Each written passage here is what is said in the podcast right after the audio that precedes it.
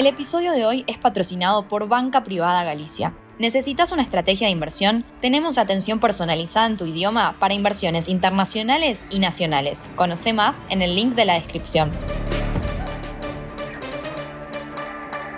Buenos días, soy Francisco Aldaya, editor de BloombergLinea.com en Argentina y hoy te voy a contar las tres noticias más importantes para que arranques tu día. Además, como todos los miércoles, un expreso financiero, hoy con Francisco Matic de Consultatio Plus. Como siempre, no te olvides de darle clic al botón para seguir este podcast y de compartir este capítulo. Lo que tenés que saber. 1. Dos gigantes del agro en el mundo, Bunge y Viterra, se van a unir en una transacción de 8.200 millones de dólares, fusión que generará una nueva empresa para hacerle competencia incluso superar a otro gigante, Cargill. Pero en Argentina la noticia toma otra relevancia y es que esta nueva empresa podría pasar a controlar el 40% del procesamiento de oleaginosas del país. Y en ese sentido la gran pregunta que se hace ahora el mercado es qué tendrá para decir al respecto defensa de la competencia mientras también esperamos que se resuelva la situación de Vicentín. 2.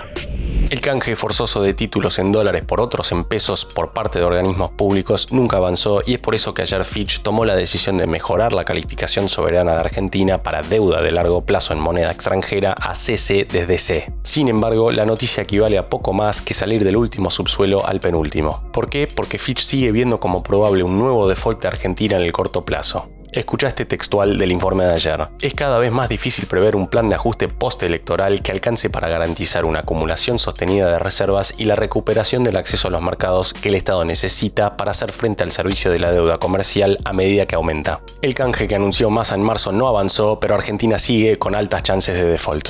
3.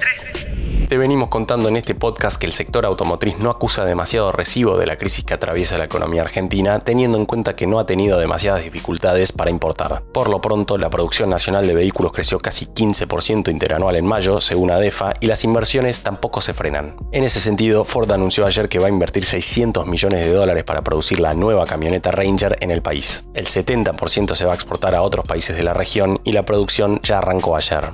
Antes de pasar al expreso financiero, veamos rápidamente cómo van a abrir los mercados este miércoles. El S&P Merval subió 0,06% ayer, fue una jornada mixta para las acciones argentinas en Wall Street, con subas de hasta 4% para Galicia y bajas de hasta 3,5% para Telecom. El dólar blue cerró en 489 pesos, el MEP en 473 y el contado con liqui cerca de los 494 pesos. Expreso financiero. Y ahora una breve entrevista con Francisco Matí, que es Portfolio Manager en Consultatio Plus. Fran, bienvenido nuevamente al podcast. Muchas gracias por tu tiempo como siempre. La primera pregunta que tengo es si ves viable que el gobierno evite nuevas corridas cambiarias antes de las PASO. La dinámica del balance cambiario es preocupante en sí misma porque las reservas netas ya son negativas y pasamos el pico de la estacionalidad de la oferta de dólares. La medida del gobierno de restringirle dólares a las provincias, que ahorrará menos de 300 millones, es una señal de lo fina que está la cuenta. Lo mismo con las restricciones al contado con liqui para reducir el costo de la intervención. Sin embargo, creo que el riesgo mayor sigue siendo el resultado de las PASO, básicamente porque el gobierno todavía tiene algunos pocos elementos para controlar la situación hasta agosto, llámese los yuanes del swap, nuevo programa de incentivo exportador o, lisa y llanamente, eh, más restricciones a la importación. ¿Y qué riesgo ves de un descontrol inflacionario significativamente mayor al actual? Con el tema de la inflación es más difícil ser constructivo, porque la economía está funcionando sin anclas. Por el lado monetario, el Banco Central ya emitió hasta mayo tres cuartos de todo lo que tenía permitido en el acuerdo para el año entero. Y esto es consecuencia del bache fiscal que te deja la sequía. Los ingresos tributarios encadenan cinco meses seguidos de caída real. Este bache fiscal no se puede cerrar ni con algo de decisión para ajustar el gasto en términos reales, algo que está ocurriendo, y que encima ese ajuste del gasto repercute en menor actividad y menor recaudación. Esta es una encerrona porque además la restricción de importaciones que se necesita es inflacionaria. Y justamente lo preocupante es que el 8,4% de mayo vino con un nivel de importaciones que no fue tan bajo gracias a la liquidación del dólar soja. Y esto va a dejar de ser así.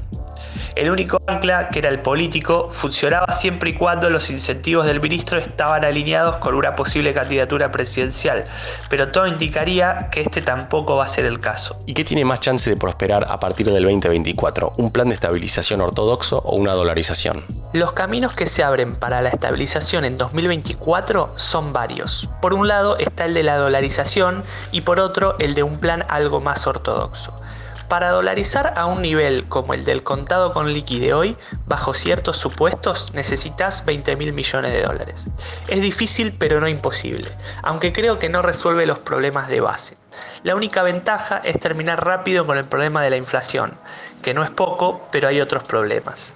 Ahora, si decidimos conservar la moneda, se abren dos grandes caminos. El de un plan de estabilización más ortodoxo, que contemple salir del cepo el día 1, reduciendo la brecha a cero, y el de mantener los controles de capitales durante al menos el primer año, lo que no implica no corregir el tipo de cambio real, algo que hay que hacer.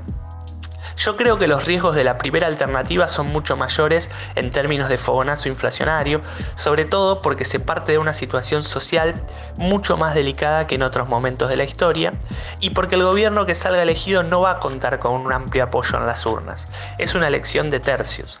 Además, hay una demanda de tipo de cambio reprimida en forma de deuda comercial con el exterior, dividendos acumulados, etc., que en mi visión es bastante peligroso. Y la última, Fran, con el canje de deuda en pesos de la semana pasada, ¿se redujo significativamente la necesidad de que el Banco Central emita para intervenir en el mercado secundario? El canje de economía tuvo una aceptación buena, entre comillas, del 78%, lo que implica una aceptación privada de aproximadamente 25%.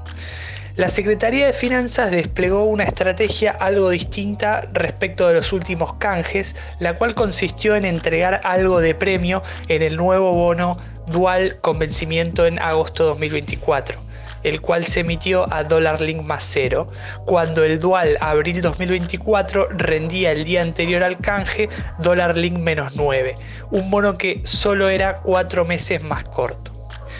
Luego del canje, los vencimientos para lo que quedan del año suman aproximadamente 4,3 billones. Entre junio y julio, el Tesoro deberá afrontar pagos superiores al billón de pesos cada mes y de ahí en adelante se van reduciendo. El último trimestre del año es el más liviano. A jugar por los precios de mercado, no parecería haber mucho temor por los vencimientos hasta fin de año, ya que las paridades de las leceres cortas están arriba del 100% es que el Banco Central está demostrando su disposición a garantizar ese financiamiento con emisión, tal como lo hizo para la licitación del día de hoy, en la que vencen poco más de 400 mil millones, cifra bastante similar a la estimación de compra de títulos por parte del BCRA en las dos semanas previas. Lógicamente, el costo de esta estrategia del Banco Central es la evolución de la inflación. Fran, muchísimas gracias por tu tiempo de nuevo, seguimos en contacto. La frase del día. Antes de irnos, escuchemos lo que dijo ayer Agustín Rossi a los diputados de la Nación. El único puerto autorizado para construirse en Tierra del Fuego, que es un puerto multipropósito, estará a cargo de Mirgor. Mirgor es Caputo. Puerto sí, pero con capitales chinos no. Esto fue un nuevo capítulo de la Estrategia del Día Argentina. Yo soy Francisco Aldaya, editor de Bloomberg Línea, y me podés seguir en Twitter en arroba franaldaya. No se olviden de darle clic al botón para seguir a este podcast y a la campanita para que se enteren al instante cada vez que sale un capítulo de lunes a viernes. Espero que tengas una gran jornada productiva. Esto fue La Estrategia del Día Argentina, escrito y narrado por Francisco Aldaya. Producido por Arturo Luna y Daniel Hernández. Que tengas un día muy productivo.